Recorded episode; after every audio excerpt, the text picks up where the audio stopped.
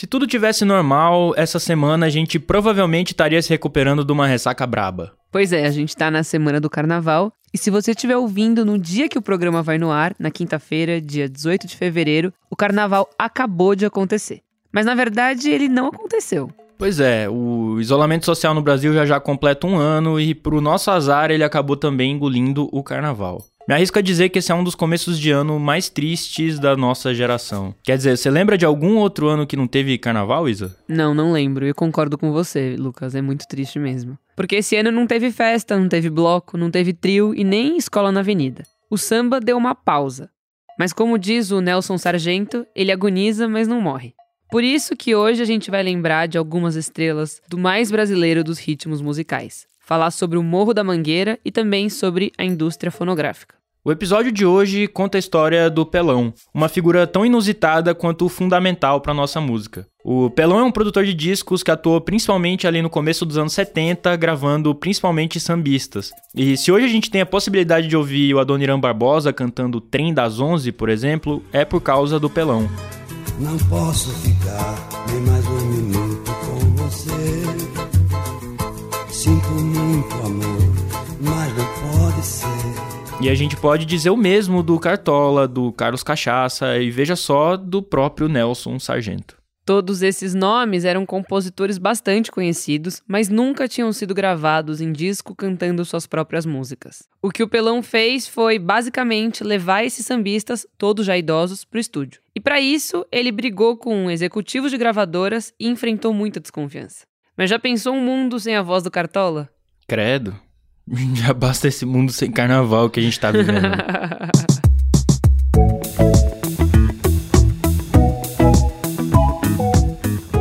Bom, mas fica por aí que esse é o Expresso Ilustrado, o podcast de cultura da Folha, com episódio novo todas as quintas às quatro da tarde. Eu sou o Lucas Breda. E eu sou a Isabela Menon, e a edição do programa é sempre dela da nossa DJ Natinha, a Natália Silva, que é a folha mais socialmente isolada da podosfera planetária. E não se esquece de seguir o Expresso no seu tocador favorito e nem de mandar esse episódio para aquela pessoa que você queria ter dado um beijo no carnaval.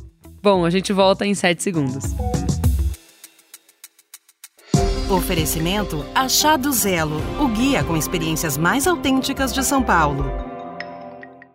Para começo de conversa, é importante a gente dizer que esse programa usa como fonte as informações do livro Pelão, A Revolução pela Música, que foi escrito pelo jornalista Celso de Campos Júnior. O livro foi lançado agora, entre o final do ano passado e o começo desse ano, e está à venda no site da Garoa Livros, que é a editora criada pelo próprio Celso. E também tem uma reportagem que o Lucas Breda, que vos fala, escreveu na Ilustrada sobre o pelão, que inclusive tem umas fotos bem bonitas, então vale a pena dar uma olhada, se puder, entra no site da Folha. Bom, mas vamos começar com música. A sorrir eu pretendo levar a vida, pois chorando eu vi a mocidade perdida. Essa faixa é O Sol Nascerá, uma das músicas mais conhecidas do Cartola. Ela tá no disco que levou o nome do sambista, o primeiro que ele gravou, de 1974. Aquela altura, o Cartola estava com 64 anos de idade e já nem sonhava em gravar um LP só dele. O Cartola, ele ficou ficou fácil gravar o Cartola, né? E aí, claro, eu estou valorizando o trabalho do Pelão, não à toa eu fiz um livro sobre ele, escolhi ele como tema. Esse, que você acabou de ouvir, é o Celso de Campos Júnior, o jornalista que escreveu o livro sobre o Pelão depois que ele grava o primeiro, que estoura, entra até, né, no, pô, dá, no, no JB, vai pra parada de sucessos e tal, ficou fácil falar, pô, Cartola é legal, Cartola vende disco, mas até então, até então, nunca ninguém tinha falado, pô, vamos gravar o disco do Cartola porque vai, vai fazer sucesso. Precisou um cara ajoelhar na frente do outro, precisou o Aloysio Falcão, puta, conheço esse cara, vamos, vamos pra, pra rolar, né? O Aloysio Falcão, citado pelo Celso, é o diretor artístico desse disco. Mas deixa eu contar a história certinho. O Aloysio era sócio da Marcos Pereira Discos, o selo que lançou o primeiro disco do Cartola. E eles estavam no bar, o Pelão se ajoelhou na frente do Aloysio pra pedir do tipo, pelo amor de Deus, me deixa gravar o Cartola. E a resposta do Aloysio foi algo do tipo, hoje a gente tá bêbado, amanhã a gente conversa. Mas vamos dar um pouco de contexto. O Cartola foi o maior compositor da estação Primeira de Mangueira, a famosa escola de samba do Morro da Mangueira. E no fim da década de 20, ele teve seus primeiros sambas gravados pelo cantor popular Francisco Alves, conhecido como o Rei da Voz. Nos anos 70, o Cartola já era um compositor conhecido e gravado por Paulinho da Viola, Elza Soares, Clara Nunes e entre muitos outros. Ele já tinha tido o Zicartola, que era uma mistura de bar com um centro cultural. O lugar ficou muito conhecido pelas reuniões de artistas e pelas apresentações informais que o Cartola fazia ali. E também pela comida da Dona Zica, que além de mulher do Cartola, era uma figura muito importante no Carnaval do Rio. Mas o Zicartola durou menos de dois anos e o casal ficou só com as dívidas que o lugar deixou para eles. Em 1973, as coisas não iam tão bem para ele. O Cartola, ele, é, a situação de desilusão, ela vinha tanto no lado financeiro quanto no lado artístico mesmo. Tem uma matéria, se não me engano, do Globo que vai falar com eles lá antes do disco sair. E, cara, o tom da matéria, e dá para transparecer, eu acho que um pouquinho nas aspas que eu coloquei, é de, um, é de uma desilusão, é de uma tristeza. É, a dona Zica fala: o Cartola não pega mais o violão. O violão tá ali parado faz umas semanas, porque ele não quer fazer mais nada. Porque ele vai fazer o show, né? Chamam ele para fazer o show, por, por ninharia. Aí ele vai lá e ainda não pagam. Né? Então, assim, era um desrespeito à, à, à, arte do cara, um cara desse tamanho, que, assim, era... O cara falou, eu vou ficar aí, vou... basicamente estava esperando aí o fim da vida, o Cartola ainda tinha seu emprego de contínuo, né? Tem até a foto que eu coloquei no livro dele servindo cafezinho, ele ainda tinha um, um salário pequeno e tal, mas outros caras nem isso, né? E lembra que o Pelão ajoelhou na frente do Aloísio para pedir para regravar o Cartola? Pois é, Deu certo. E no dia seguinte, o Pelão tava no avião indo encontrar Cartola e levar ele pro estúdio. Eles gravaram em fevereiro e março de 1974, durante quatro sessões. Uma coisa que o Pelão fala é que ele tinha moral com os músicos por alguns motivos. Primeiro é porque ele andava muito pelo morro, e aí a gente tá falando especificamente do Morro da Mangueira. E também porque ele conhecia o pessoal, ele sabia as músicas e também sabia, vamos dizer assim, onde o calo apertava. Tipo, ele sabia como poderia ajudar um cartola da vida. E aí ele acabava ganhando o respeito do pessoal. Mas mesmo depois que foi gravado, o disco quase não foi lançado. O Pelão foi mostrar as gravações pro Marcos Pereira, o chefe da gravadora, e ouviu que não queria, porque o Marcos não gostou das gravações e disse que tinha até latido de cachorro nos áudios. Bom, tal latido que ele estava falando, na verdade, era a cuíca do Milton Marçal, também conhecido como Mestre Marçal. Nath, vamos ouvir um pouco do latido do Marçal, por favor.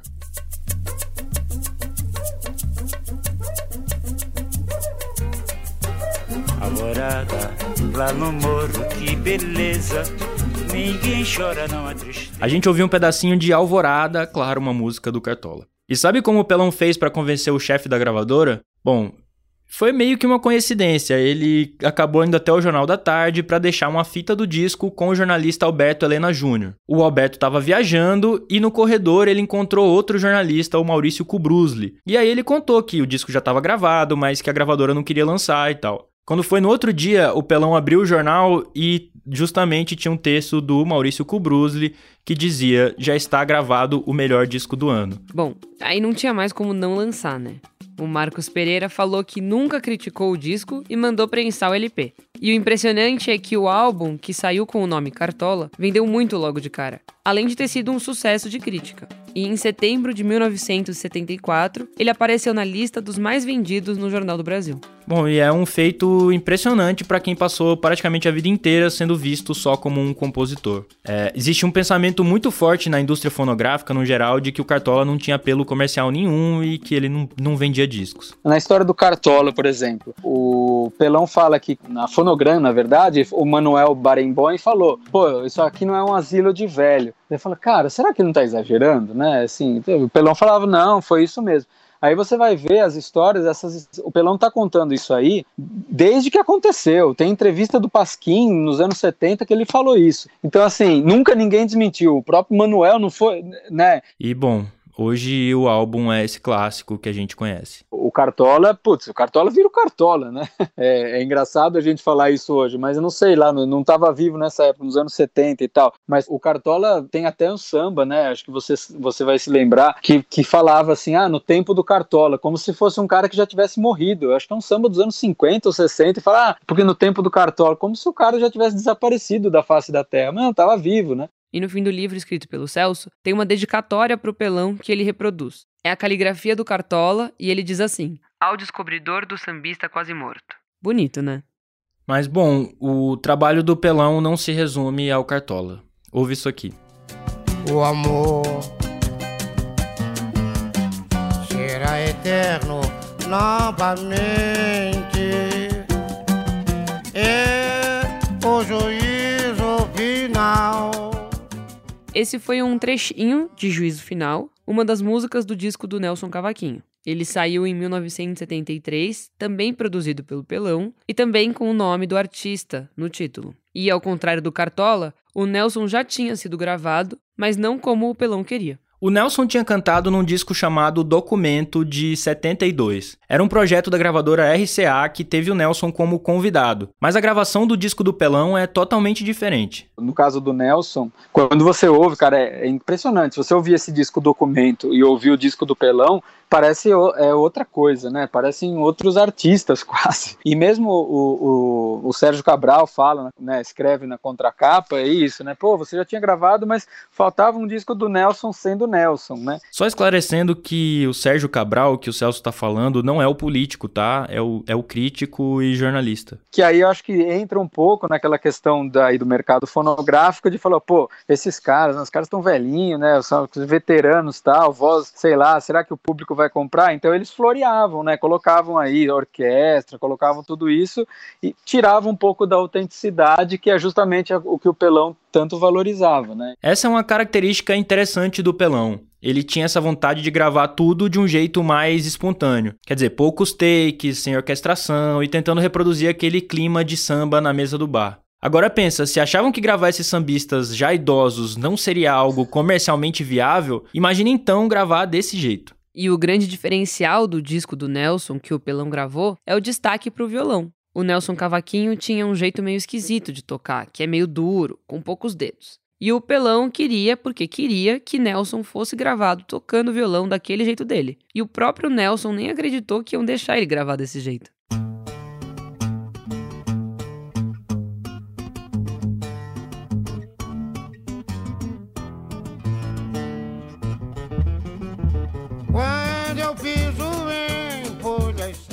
Esse é um pedaço de Folhas Secas, uma música do Nelson que foi sucesso na voz da Elis Regina e da Beth Carvalho, por exemplo. E deu pra ouvir o violão rústico do Nelson, né? Uma, uma coisa engraçada é que, essa altura do disco, o Nelson já tinha trocado o, o cavaquinho, que é o instrumento original, inclusive tá no nome dele, Nelson Cavaquinho. Ele já tinha trocado o cavaquinho pelo violão e, enfim, só tocava violão, mas nesse disco ele também aparece gravando com o cavaquinho, algo que ele não fazia há muito tempo e por um pedido do Pelão. Outro bom exemplo dessa abordagem do Pelão foi no caso do Carlos Cachaça. O Carlos era muito amigo do Cartola, também era compositor da Mangueira e nunca tinha sido gravado na vida. Quando o Pelão conseguiu levar ele para o estúdio, o Carlos Cachaça já tinha 74 anos, 10 a mais do que o Cartola, por exemplo. É, eu cheguei a falar brevemente com o Pelão para a matéria que eu escrevi sobre ele, e ele contou que conheceu o Carlos antes do Cartola. Ele disse que o Carlos Cachaça era muito querido no Morro da Mangueira, que era tipo um relações públicas da comunidade. Que ele pedia escola e os caras davam, pedia telefone e os caras davam. E é realmente muito difícil a gente imaginar que alguém fosse querer gravar o Carlos Cachaça já àquela altura da vida. Aí você vai ver quem era o Carlos Cachaça, e, e esse sim, que não tinha absolutamente nada, né? Tinha participado de uma ou duas gravações em discos genéricos da Mangueira, o próprio, produzidos pelo próprio Pelão, aquele da história das escolas de samba. E quando você vai ver o disco do Carlos Cachaça, é um negócio de arrepiar, é, é emocionante, porque é um cara, um cara com uma voz já toda quebrada, né, um sambista de 74 anos, se eu não me engano, fazendo pela primeira vez né, um, um LP dele. E as aspas que ele coloca no, né, que na, eu peguei dos jornais do Carlos Cachaça e tal, quando tem o lançamento do disco, elas são comoventes, né? Elas falam, pô, o Pelão deu aos 74 anos, né, a, a oportunidade para um cara desse que ele já nem sonhava com ela. E, e aí eternizou também. O Carlos Cachaça era um que, se não, esse disco aí do, do Pelão, se não tivesse né, tido ele, provavelmente não ia, a gente não ia ter nenhum registro do, do, do Carlos Cachaça também, do fundador da Mangueira.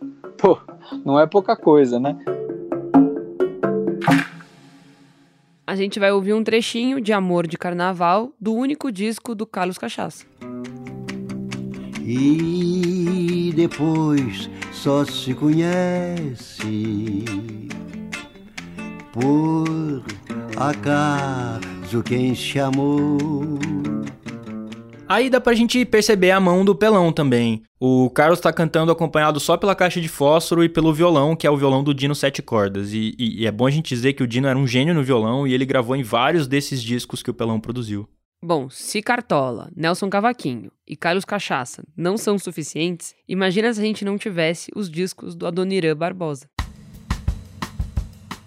Pois é, um dos sambistas com músicas entre as mais conhecidas do Brasil também estava com 65 anos sem nunca ter lançado um disco próprio. O álbum do Adoniran saiu em 74, também feito pelo Pelão. É bom dizer que o Adoniran ele já tinha sido gravado, mas lá nos anos 40 e 50 e em compactos de 78 rotações. Esse formato, 78 rotações por minuto, ele ficou obsoleto já no fim dos anos 60, quando o vinil tomou conta do mercado. O exemplo de Tem das 11, que é uma música, enfim, muitíssimo conhecida até hoje, é bem emblemático. Ele tinha gravado discos nos anos 40, nos anos 50, 78 rotações. O Adoniran ganha o Trem das 11, né? A música Trem das 11 é, ganha o Carnaval do quarto centenário do Rio de Janeiro, em 1965. Né? É uma música sucesso nacional, internacional, é gravada em italiano, é gravada em espanhol. De, e é só que assim, sempre na voz de outros intérpretes. Então, Demônios da Garoa, que foram, né, que deram o sucesso original, o Trem das 11. Mas se você pensar que passaram 10 anos e ninguém teve a ideia de colocar o Adoniran gravando o Trem das Onze, e aí o Pelão vem com, essa, com esse projeto de fazer um disco do Adoniran e colocando ele pela primeira vez para gravar Trem das Onze, você fala, pô, esse cara tem um mérito muito grande, né? E não foi à toa que o Adoniran chamou o Pelão de o Pedro Álvares Cabral dele. E o Pelão decidiu gravar o Adoniran depois de fazer um show do sambista. Era uma apresentação em celebração aos 40 anos de carreira do Adoniran e ele cantava todas as músicas antigas e mais famosas que tinha composto. O show deu tão certo que dessa vez o Pelão nem teve tanta dificuldade de convencer os executivos da gravadora, no caso aí a Odeon.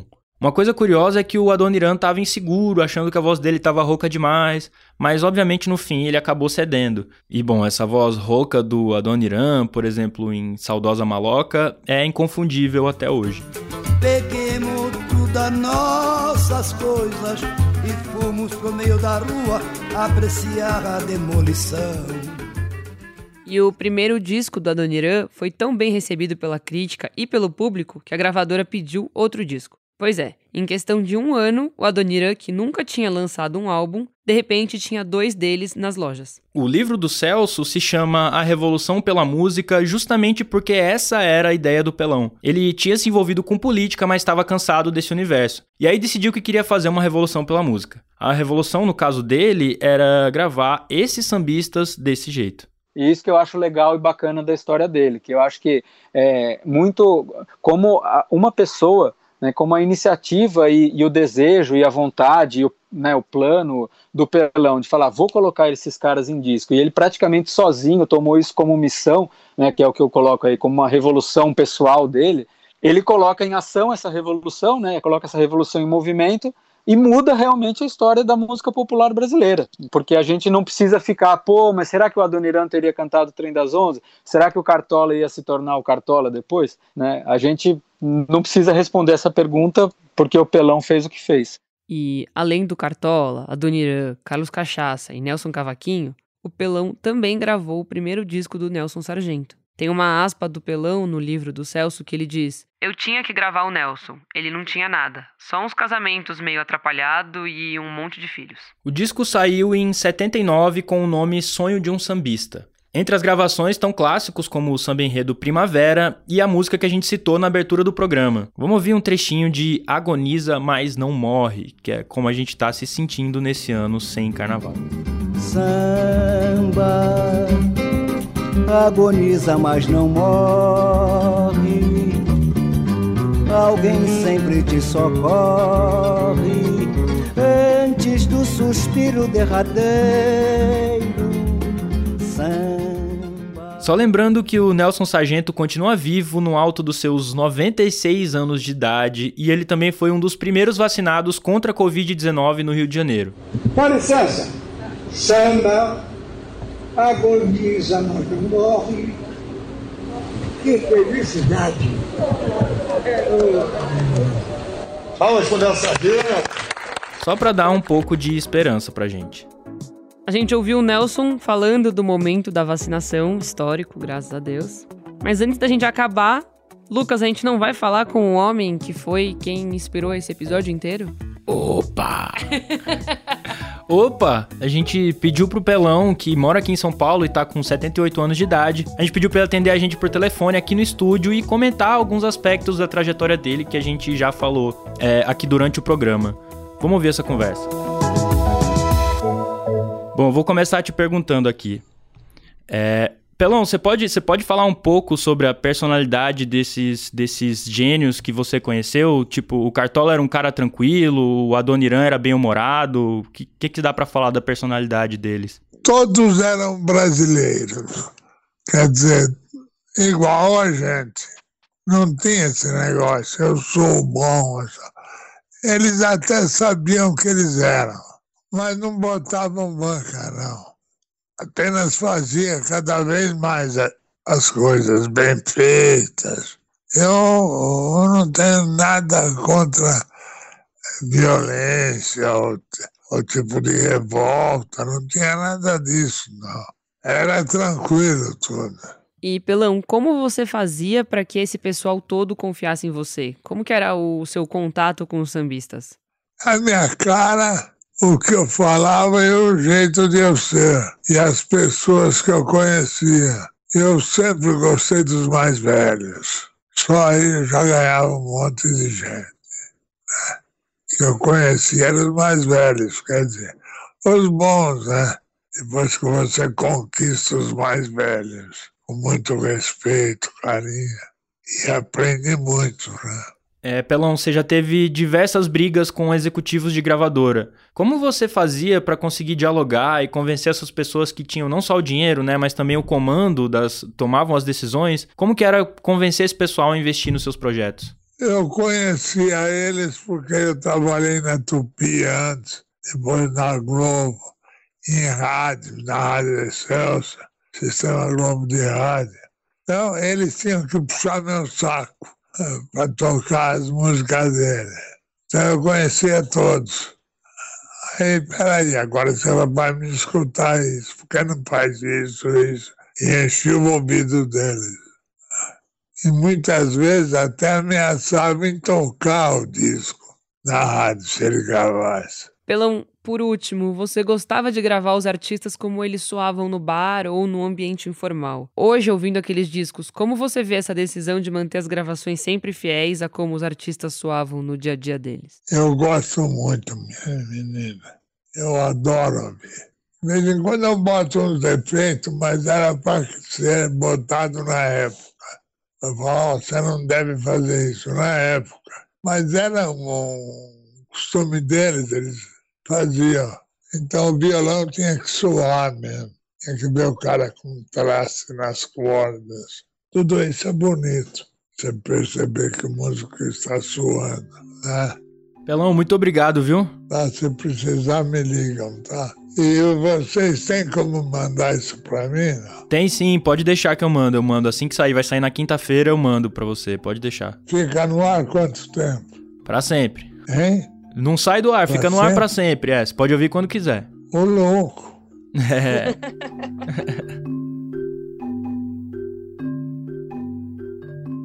Bom, mas antes de ir embora, fica por aí que tem as nossas dicas da semana.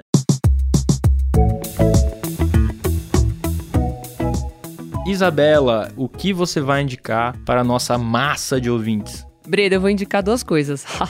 e uma delas eu já foi uma dica que eu já te dei, mas aposto que você não fez, então agora é seu momento de brilhar. Talvez seguir o que eu falo.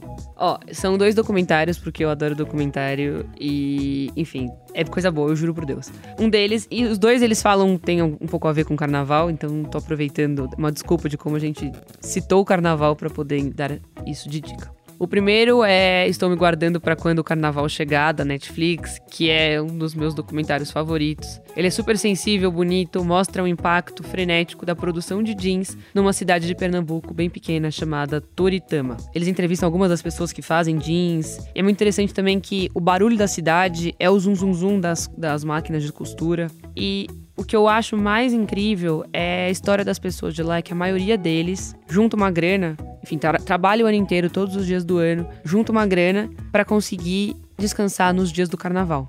Então, tem gente que assim não consegue fazer uma grana extra, mas acaba vendendo a própria geladeira, a própria casa, é, enfim, coisas, coisas delas para conseguir ir pro carnaval e quando voltar começar a vida tudo de novo. É algo que eu adoro esse documentário e essa é a minha dica. A outra, o outro documentário é um documentário recente que tá disponível na Globoplay, chamado Doutor Castor.